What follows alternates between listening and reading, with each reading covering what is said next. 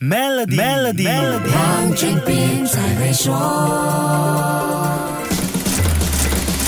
你好，我是黄俊斌。有句老话说：“乱世藏金，黄金从古到今都是人类避险的重要资产。”在这个证券金融投资发达、投资选项多样化的时代，黄金依然是很多投资者，包括中央银行的重要投资选项之一。特别是在出现经济和地缘政治危机的时刻，我们回看二零二三年上半年，全世界除了为高涨不下的通货膨胀和俄乌战争伤脑筋，三月份美国几家银行倒闭的事件也让全球市场神经紧绷。世界黄金协会的二零二三年年终展望报告指出，黄金帮助缩小了上半年的市场波动幅度，特别是在美国银行倒闭事件期间，上半年黄金价格一共上涨了百分之五点四，在发达市场的股票之外，表现超越所有类型的资产。报告说，美元和利率相对稳定，黄金作为事件风险的对冲和中央银行需求量的持续增加这三大因素的综合效应，推高了黄金价格的表现。这样说来，接下来几个月的黄金投资表现，很大程程度。还是要看经济情况，特别是美国经济会怎么样。我们来听听高级经济师曹阳的解说。我们讲经济周期的时候，我们就讲复苏、繁荣、衰退、萧条。我们现在很多人说美国的经济会软着陆还是硬着陆？从现在的分析来看，我们认为美国的经济不是软着陆和硬着陆的问题，而是